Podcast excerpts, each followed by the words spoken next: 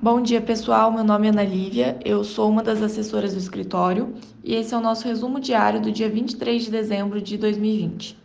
Ontem, o Ibovespa fechou em alta de 0,70 pontos percentuais a 116.636 pontos.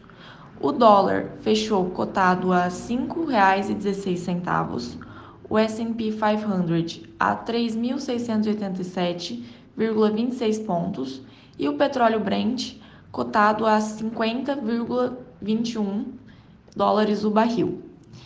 Os destaques de hoje vão para a divulgação de indicadores no Brasil e nos Estados Unidos.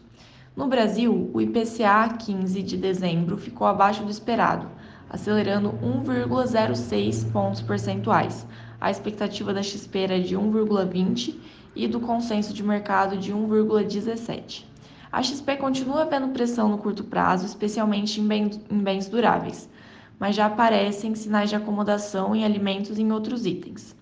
A Câmara pode aprovar hoje uma emenda constitucional que aumenta a parcela de imposto de renda e IPI federais transferidas a municípios através do FPM. Se aprovado, seria um aumento adicional, permanente, nas já elevadas despesas obrigatórias da União. Na agenda econômica, o Ministério da Economia publica hoje os dados de criação de postos formais de trabalho do CAGED de novembro. O mercado espera outro resultado forte. O consenso de mercado espera 250 mil e a XP 350 mil. A Câmara encerrou o ano legislativo sem ter colocado em votação a PEC que cria um gasto permanente de 4 bilhões anuais pautada por Rodrigo Maia nas últimas sessões. O presidente aproveitou o final do mandato para incluir na agenda temas que criavam desgaste para o governo e com sua base aliada, que apoia Arthur Lira na sucessão, mas acabou por não levar os temas adiante.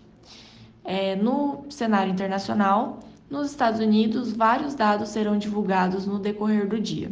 Os principais serão os pedidos de bens duráveis de novembro, renda e consumo pessoal também de novembro e o auxílio e o resultado semanal dos pedidos de auxílio-desemprego.